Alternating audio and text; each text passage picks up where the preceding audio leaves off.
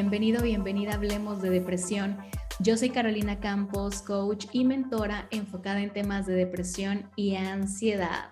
Y como cada semana, hoy les traigo una profesional en salud que nos va a platicar más sobre el enfoque, sobre la terapia que ella maneja.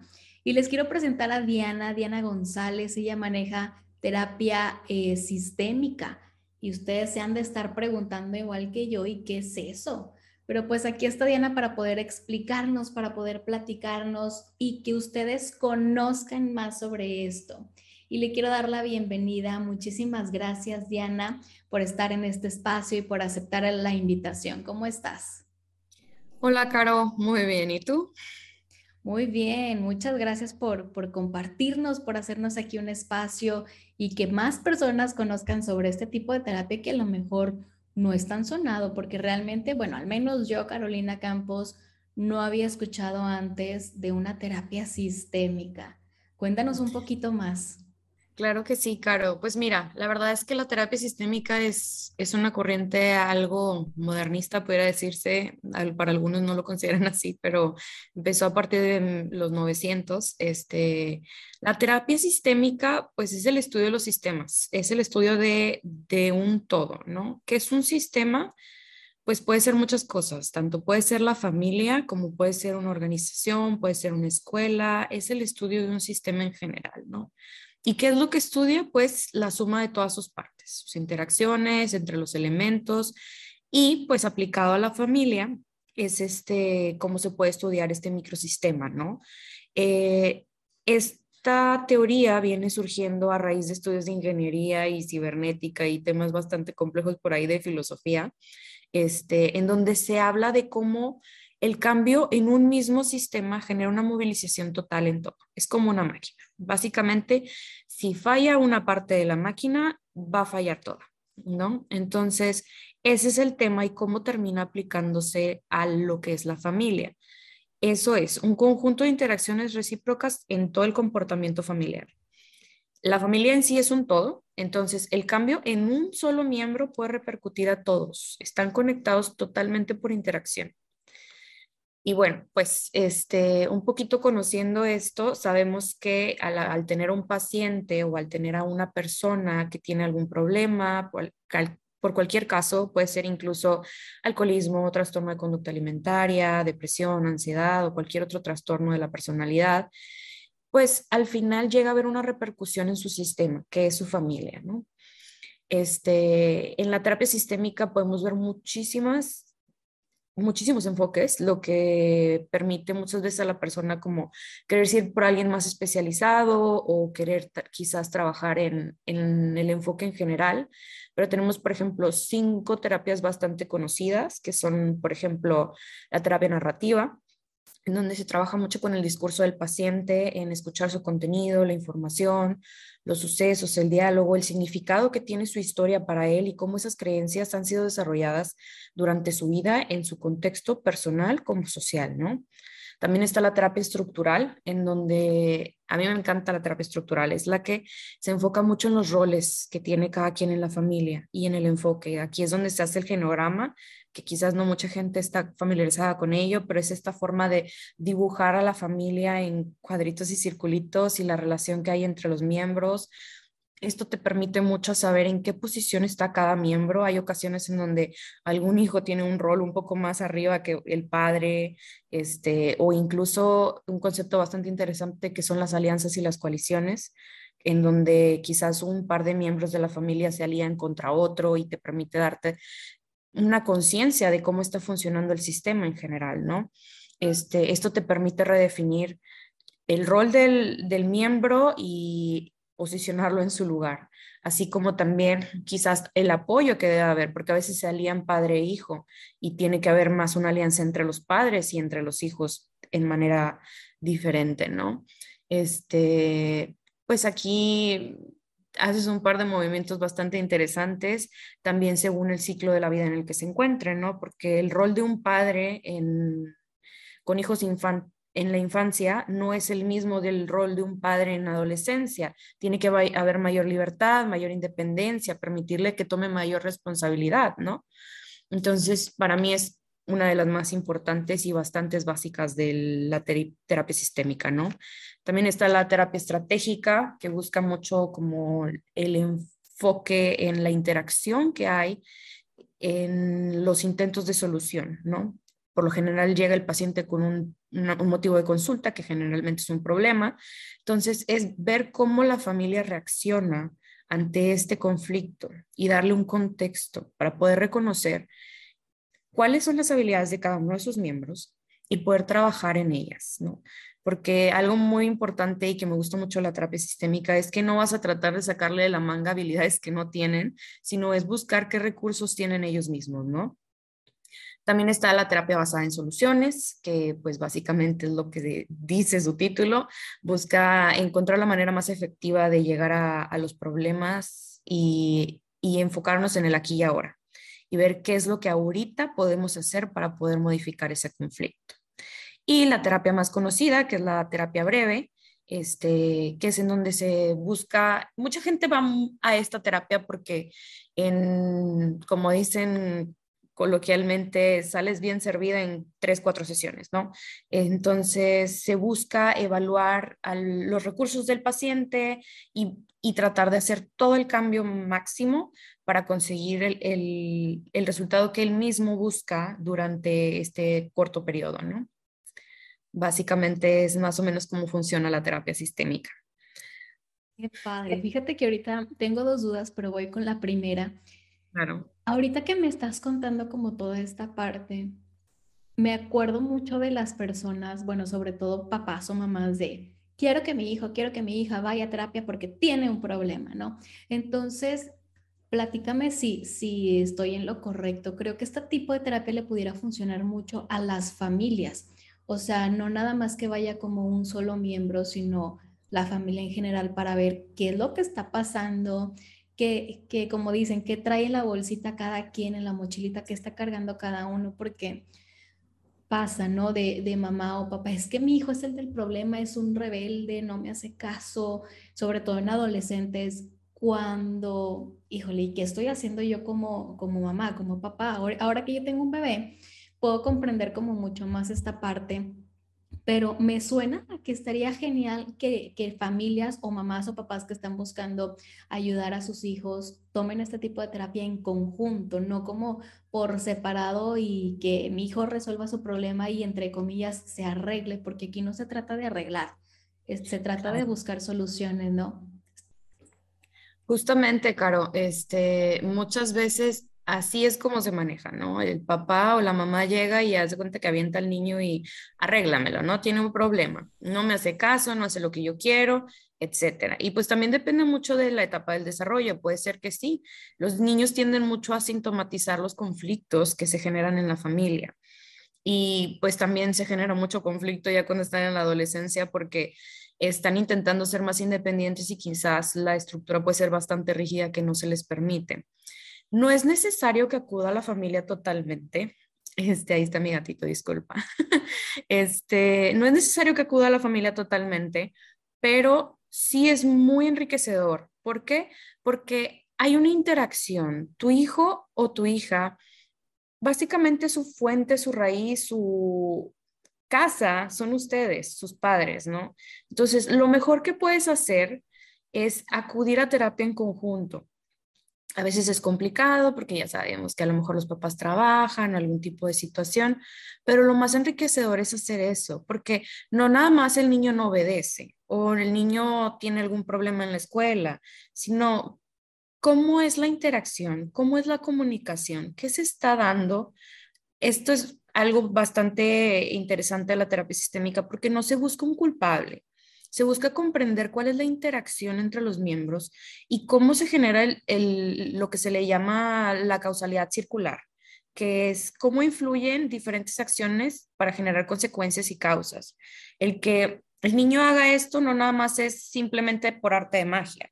Esto sucede por una interacción con la familia, por cierto patrón de situaciones que se generan que provocan este comportamiento. Entonces sí, es bastante enriquecedor cuando suceden estos conflictos en casa con los hijos que acudan a la terapia sistémica porque es una manera de poder todos compartir la responsabilidad y generar cambios, porque el al niño le puedes dar un montón de tareas, pero no nada más es eso, porque es acompañar, es la red de apoyo. Entonces, tiene que haber muchísima comunicación y apoyo entre todos los miembros para poder llegar a un cambio que beneficie a todos, ¿no? Claro. Y ahorita también, dentro de este tema, también me, surge la duda. Eh, ¿Cómo se está, lo que buscas, eh, bueno, lo que se busca en este tipo de terapia, ver qué sucede, cómo estás interactuando. Ahorita que hay muchísimo problema de bullying, creo que también pudiera ayudar a los pequeños en cómo desarrollar, porque pues ya no estoy en casa, ya me toca estar en la escuela, ya no está mamá, ya no está papá, y hay personas, mundos diferentes, ¿no? Como, como dicen, cada cabeza es un mundo. Creo que este tipo de terapia también pudiera apoyar en, en ese tipo de casos en donde como pequeño que a lo mejor no tienes alguien que te respalde, alguien que te esté cuidando todo el tiempo, que aprendan a desarrollar esas habilidades ante pues los niños que son bullying, ¿no? Sí, totalmente, porque al final este comportamiento que el niño está repitiendo en algún lugar lo veo. Y obviamente nunca queremos culpabilizar a la familia de ser responsable de este tipo de situaciones, pero muchas veces el contexto en el que nos encontramos es de donde más adquirimos nuestro comportamiento, es de donde aprendemos a afrontar, aprendemos a sentir. Entonces, en ocasiones simplemente quieren como, pues es que no sé por qué no me dice qué es lo que tiene pero cuando lo traes a terapia ves como cuando el niño quiere hablar, la mamá interviene y habla por él o ella, ¿no? Entonces, puedes ver este patrón, puedes ver cómo al, al tener la interacción con la familia, surgen estas reacciones en donde quizás no se le da la oportunidad de alguien de hablar, no se le da el espacio para poder ser comprendido. La comunicación es clave, totalmente. Entonces, está este concepto que es la, mm, la comunicación de doble sentido, en donde muchas veces es este decirle al niño algo, pero tú esperar otra respuesta. Entonces, ¿qué esperas del pobre niño, no? Entonces, se dan estas circunstancias en donde a veces es como, dame espacio. Igual sucede en las parejas y lo podemos ver todo el tiempo. Eh, necesito espacio, pero no te habla un día y ¿por qué no me buscaste? Es como, pues me diste un mensaje, pero me estás pidiendo otra cosa. ¿Cómo quieres que yo interactúe contigo? Y aquí es donde se generan los conflictos, ¿no? Entonces, en el caso del bullying, es una situación bastante similar porque los niños pueden ver y pueden comprender cómo es la interacción en la familia, cómo es la interacción con su entorno y al ver reflejado esta posición que tienen en su hogar, eso es lo que van y replican en su vida cotidiana, en la escuela y en donde sea me parece súper interesante si el cómo nos vamos relacionando tiene, impacta en cualquier sentido de la vida, como dice, se va replicando, ¿no? Oye, Diana, y la otra pregunta que te quería hacer es, ahorita dijiste breve, y vamos, quiero como aclarar un poquito porque hay personas que a lo mejor dicen, qué padre, o sea, en cuatro sesiones yo voy a salir ya con la vida resuelta y yo creo que tampoco es eh, magia, ¿no? Entonces, este tipo de terapia breve, para quien sí pudiera aplicar, eh, para quien a lo mejor necesitan más de cuatro sesiones, porque mucha gente también que me busca es, ya, o sea, me urge que tener una solución rápida y que en cuatro sesiones mi vida cambie totalmente. Y sabemos que cuando traes un problema fuerte de depresión o ansiedad, la palabra breve, digamos que breve pueden ser seis meses, ¿no? A lo mejor lleva cargando a la persona 15 años con depresión y ansiedad y su breve puede ser seis meses, ¿no? Explícanos un poquito más sobre ese tipo de, de método.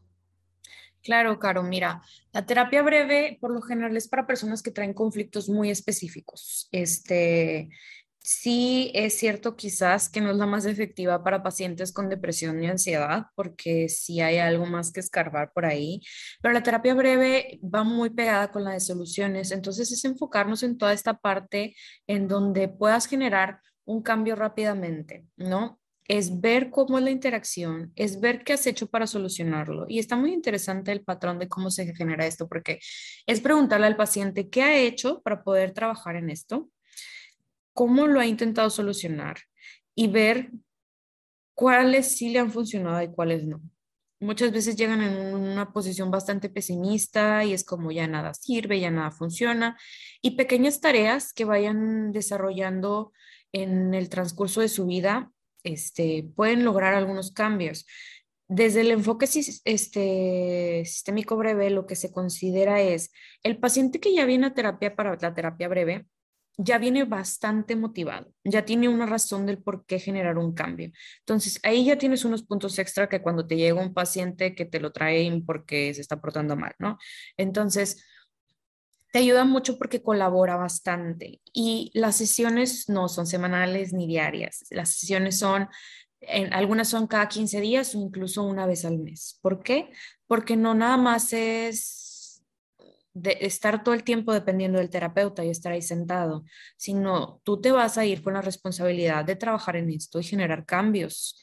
Entonces, espero que el próximo mes que nos veamos, tú puedas haber generado una diferencia, ¿no?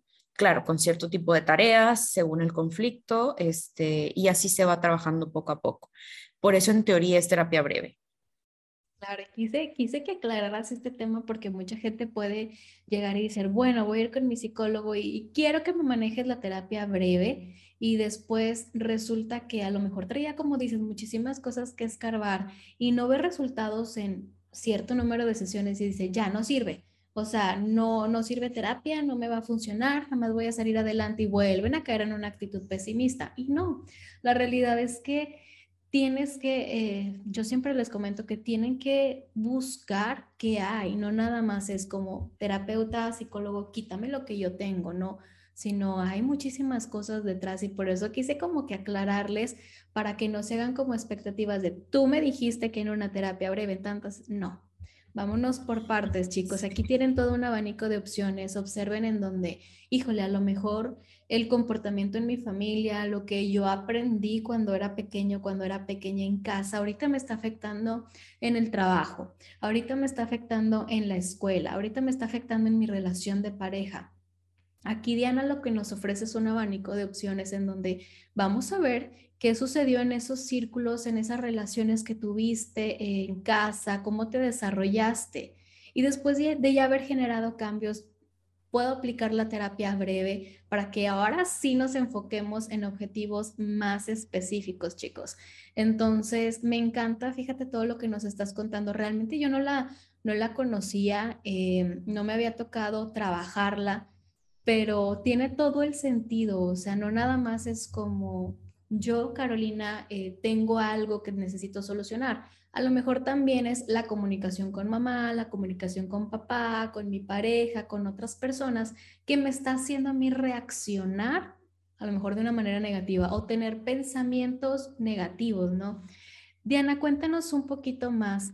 Em, ¿Qué tipo de personas pudiera tomar este tipo de terapia? La verdad es que eso es lo que me gusta mucho. Este, muchas veces la gente piensa que no debe acudir a la terapia sistémica porque se le relaciona mucho con la familia, ¿no? Y muchos dicen, ay, pues para qué voy a esa terapia si de seguro van a decirme que el problema es mi familia, ¿no? El tema es que puede ir una persona de manera individual o puede ir la familia completa, ¿no? Tienes una interacción totalmente con todas las personas. Es un tema bastante interesante cómo un conflicto puede impactar en bastantes que te rodean, ¿no? Este, pero los pacientes que más tendemos a trabajar en este tipo de, de terapia, pues suelen ser los pacientes que malamente se les llama los pacientes enfermos, que son los más sintomáticos y es ese paciente, ese pariente familiar que tiene muchos conflictos o que, que todo mundo lo conoce por ser eso, el paciente enfermo, el que tiene el síntoma, ¿no?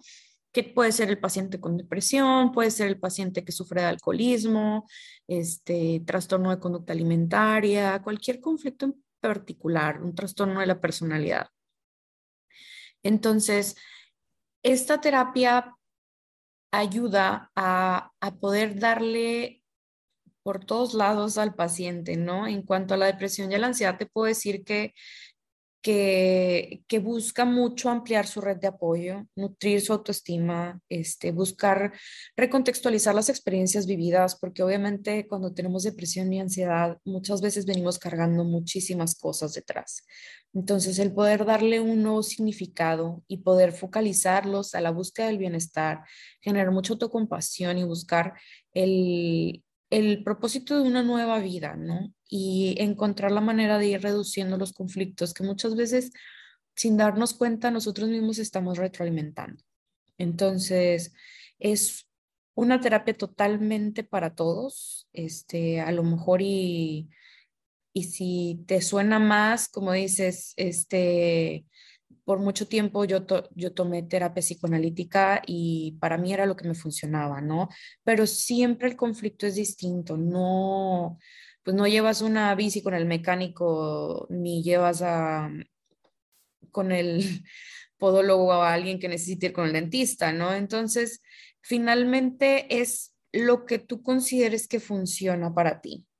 Este, si tú buscas este, mejorar la interacción con los que te rodean, si tienes un conflicto en tu familia, si hay una situación, una enfermedad, este, un patrón, eso que dicen mucho hoy en día tóxico en la familia, esto es totalmente para ti, haz de cuenta.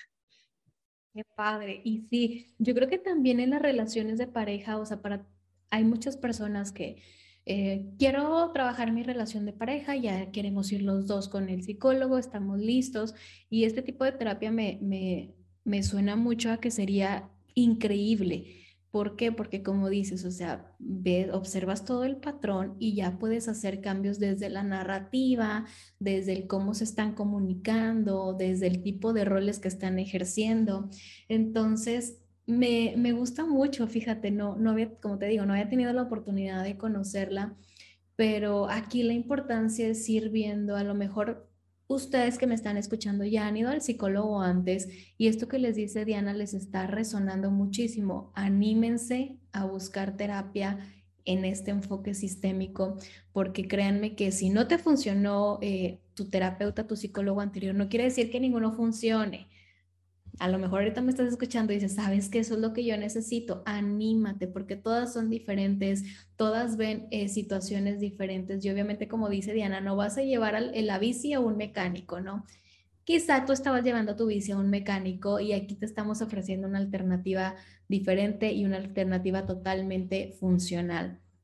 Diana, cuéntanos un poquito eh, más hablando ahorita que estamos en, en, febrero, ya viene el 14 de febrero en relaciones de pareja, ¿qué resultados has visto tú en, en parejas al tomar este tipo de terapia? De hecho, es una de las más recomendadas, justamente. Se me pasó decirlo ahorita que quienes estaban más recomendados a venir. La terapia sistémica es buenísima en terapia de pareja. Este, ¿Por qué? Porque se busca eh, mejorar la comunicación entre los miembros, la interacción, en ocasiones y más entre los recién casados, ¿no? Está este rol en donde pues ya eres una nueva familia, ya no eres nada más este tú solo con tu pareja, es eso, una familia. Entonces, básicamente el, el ir atribuyéndote tu nuevo rol, el ir haciendo esa independencia, porque muchas veces cuando te casas haces esto de seguir buscando a tu familia de origen y no se hacen estas diferenciaciones y es lo que genera muchísimos conflictos si somos honestas, ¿no? Es de que mi suegra se mete en todo o mi suegro se mete en todo. Entonces, ambos tienen que hacer esta, este límite entre sus familias de origen. Y el trabajo en la comunicación, la interacción, cómo, y vuelvo a lo mismo que te comentaba ahorita, al círculo de la causalidad, cómo una reacción mía puede generar un conflicto en el otro y a lo mejor yo no estoy consciente ahorita. A lo mejor yo no, no he explorado por qué se molesta tanto por esto y entonces ya nada más es este conflicto en donde va elevando y, y terminan en palabras o incluso desafortunadamente en golpes, ¿no? Entonces, el poder trabajar esta comunicación y ver cómo cada quien tiene una participación en el conflicto ayuda a que ambos tomen responsabilidad y sean capaces de tomar acción a qué deben de resolver. porque muchas veces es que él es el que no hace esto, o él es, o ella es la que me dice esto otro, ¿no? Entonces, ¿cómo es esta interacción en la comunicación? ¿Cómo es que el cambio en uno afecta en el otro? Y terminamos creando todo un conflicto que no nada más es culpa de uno, sino que ambos toman parte. Y siempre va a ser bien fácil quererle echar la culpa al otro y que mis problemas se van a solucionar si el otro cambia. Pero si somos honestos, siempre tenemos que tomar cierta responsabilidad de lo que estamos haciendo porque nada es independiente. Todos estamos intercomunicados de cierta manera. Sí, como por ahí dicen, para pelear se necesitan dos. Y, y, es, fíjate, me voy a, nos voy a ventanear a Julio, a mí, Julio, Julio es mi pareja, y yo normalmente cuando me siento cansada, cuando estoy molesta, no enojada, o sea, molesta que ya es como muy cansada, muy irritada, yo soy de me aíslo y que nadie me hable, o sea, quiero mis cinco minutos Milky Way y él, él, a veces lo tomaba como, ay, ya estás enojada y, y yo, a ver, espérate, no. Y, y, esa simple reacción mía de estar cansada, de estar irritada, de querer mis cinco minutitos Milky Way, a veces sí se, se tornaba como en una pelea completamente innecesaria. Hasta que obviamente fue, fuimos trabajando, nosotros nos gusta mucho todo el tema de desarrollo personal, aprendimos a comunicarnos, aprendimos a, a hablarnos y a expresar lo que realmente tenemos. Y ahorita ya es como, necesito mis cinco minutos Milky Way, estoy molesta, no estoy enojada, es simplemente yo me siento molesta y nos ha ayudado muchísimo, pero obviamente para poder llegar a esa comprensión necesitas ver cómo te estás comunicando, cómo te estás reaccionando. A lo mejor esta persona está leyendo de ti algo completamente diferente a lo que tú le quieres decir, ¿no? sí, eso es lo que te digo, que es la comunicación de doble vínculo. O sea, Alguien entiende otra cosa, ¿no? Y, y, qué bueno que lo comentas así como un ejemplo, Caro, porque justamente esta parte en donde a lo mejor la otra persona entendió algo, tú querías aislarte porque querías un minuto de descanso, unos cinco minutos Milky Way, como dices, ¿no? Muchas veces las personas tienden a, a comprender el aislamiento como está molesto y es enfrentar esta situación de conocer, de saber y de comunicarnos, ¿no? Porque muchas veces al el conflicto lo queremos evitar, nos aislamos, pero la manera más asertiva de poder hacer todo esto es, ¿sabes qué? Ahorita estoy un poquito cansada, nada más déjame dormirme unos cinco minutos o dame oportunidad de hacer esto. Con una oración muchas veces podemos evitarnos cientos de conflictos. Y también la parte en la de que vaya él o que vaya ella a terapia porque es la que lo necesita, o sea, sus acciones hacen que yo me enoje. A ver, no, o sea, es, es compartido, ¿no? Es, yo tengo que entender que a lo mejor es esa es la forma que fue lo que, lo que pasó con nosotros, que él entendió que esa forma era la que a mí me funciona como para desconectarme, como para despejarme, y tampoco es como que la persona tenga que cambiar 100% a lo que su pareja quiere, porque estás dejando de ser tú mismo, ¿no? Y que a la larga eso también trae problemas, porque, oye, a mí me funciona aislarme y, que nadie me hable en esos cinco minutitos.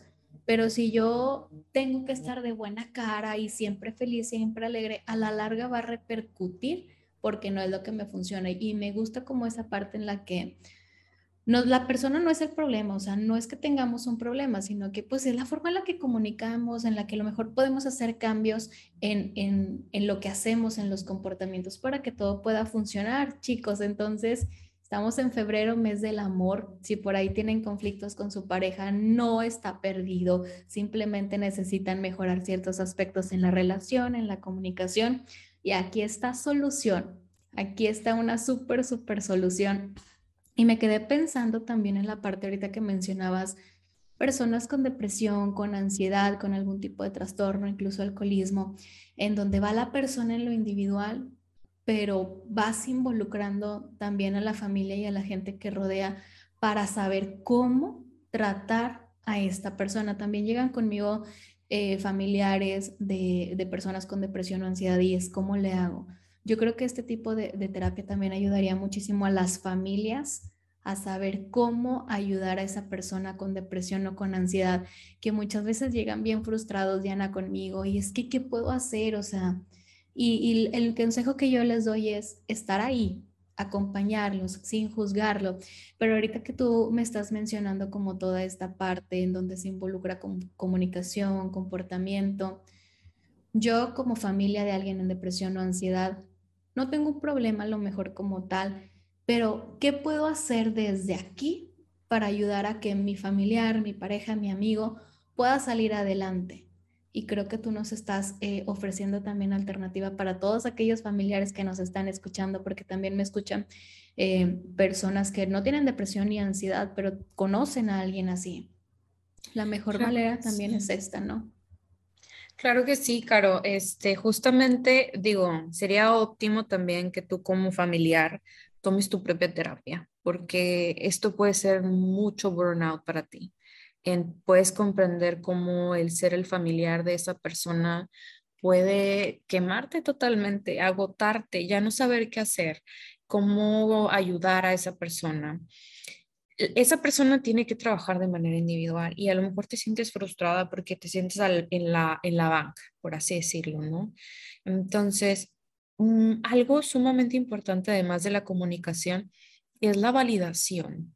¿Qué es esto? Es validar qué es lo que está pasando o por qué está sufriendo esta persona. Muchas veces, y es generalmente el conflicto principal, nos encontramos con familias que creen que están chiflados o que creen que simplemente es una etapa o que cómo es que no tienes, así, así no era yo de joven, tú decidiste, no sé de dónde agarraste esas mañas. Y volvemos a lo mismo, ¿no? A señalizar, a, a, desprender, a dejar de darle un apoyo a, ese, a esa persona que está padeciendo algún trastorno de conducta alimentaria, alcoholismo, alguna depresión o ansiedad, ¿no?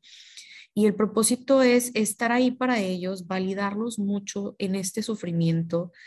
Quizás no se van a abrir totalmente contigo, porque va a haber situaciones que sean muy complejas, donde se sientan muy solos. Es en casos como el abuso, este, principalmente sexual, en donde puedes encontrar a pacientes que obviamente no van a tener las herramientas ni la fuerza para poder comunicar qué es lo que les está pasando. Y por eso es importante que individualmente ellos vayan a terapia, ¿verdad? Este, eventualmente la persona va a estar lista para recibir ese apoyo y poder comunicar lo que necesita de ti.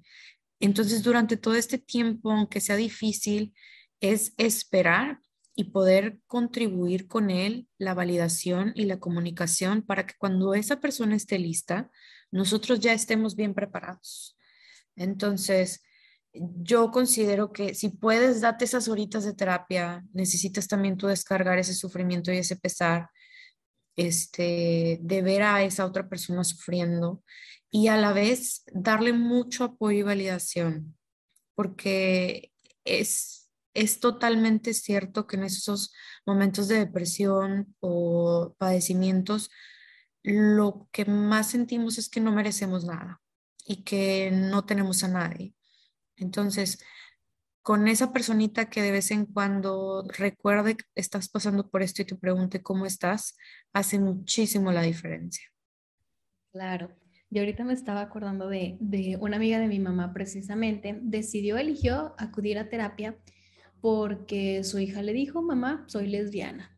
Y no es que la amiga de mi mamá tuviera problemas, no es que eh, tuviera depresión o ansiedad, y tampoco quería cambiar a su hija. Aquí quiero aclarar que no fue terapia como por una decepción o por querer cambiar a su hija, sino ella como mamá eligió hacerlo para poder entender, para poder comprenderla, apoyarla, acompañarla, porque pues a lo mejor como papá pues no lo, no es lo que querías escuchar o no es lo que esperabas escuchar. Y no es que la hija tuviera un problema, sino que ella como mamá dijo, pues voy a ir yo para poder eh, entenderla, para poder acompañarla, para poder estar ahí con ella y saber qué puedo hacer, ¿no?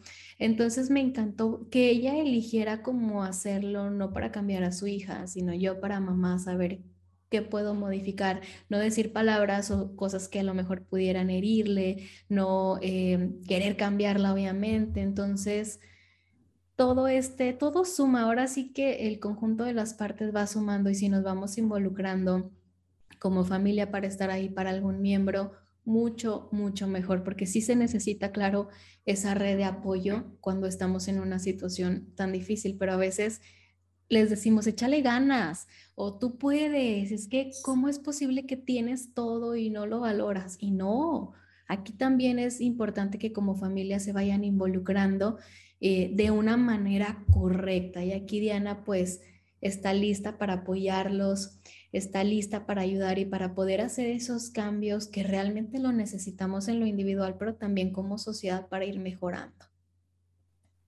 Diana, cuéntanos dónde te podemos encontrar, dónde pueden agendar cita contigo. Sí, Caro. Pues mira, ahorita estoy manejando, acabo de abrir mis redes sociales. Este, mi cuenta de Instagram es Diana, mi psicóloga. Este, ahí me pueden comunicar, se pueden comunicar conmigo por DM y pues procuro estar subiendo posts semanales, este, si no es que casi diarios, algunos ahí de mindfulness o de autocompasión, para poder mm, tener un recuerdo diario de tomar cuidado de nuestras personas, ¿no? Entonces, cualquier situación, alguna consulta, referencia, ahí me pueden encontrar. Perfectísimo. Diana, mi psicóloga, como quiera chicos, ya saben que yo les voy a dejar aquí el contacto en la, en la caja de descripción y voy a compartir obviamente este podcast en Instagram y te voy a etiquetar para que te vayan y te sigan, agenden cita contigo y ahora sí que no hay excusa. Tenemos muchísimas herramientas y muchísimas opciones para salir adelante. Quiero que se den cuenta que no están solos, quiero que se den cuenta que hay muchísima gente lista para ayudarlos y que si a lo mejor ya fuiste un psicólogo y no te latió, vean cuántas opciones tenemos, pero hay que salirnos de la caja, tomar esa responsabilidad de querer cambiar y obviamente poner nada más un échale ganas, sino qué herramientas me van a brindar eh, mis psicólogos para yo poder salir adelante. Espero que les haya gustado y les haya servido tanto esta información muy valiosa para que puedan tomar acción. Les deseo la mejor de las semanas y los espero en el siguiente episodio. Esto es Hablemos de Depresión. Bye bye.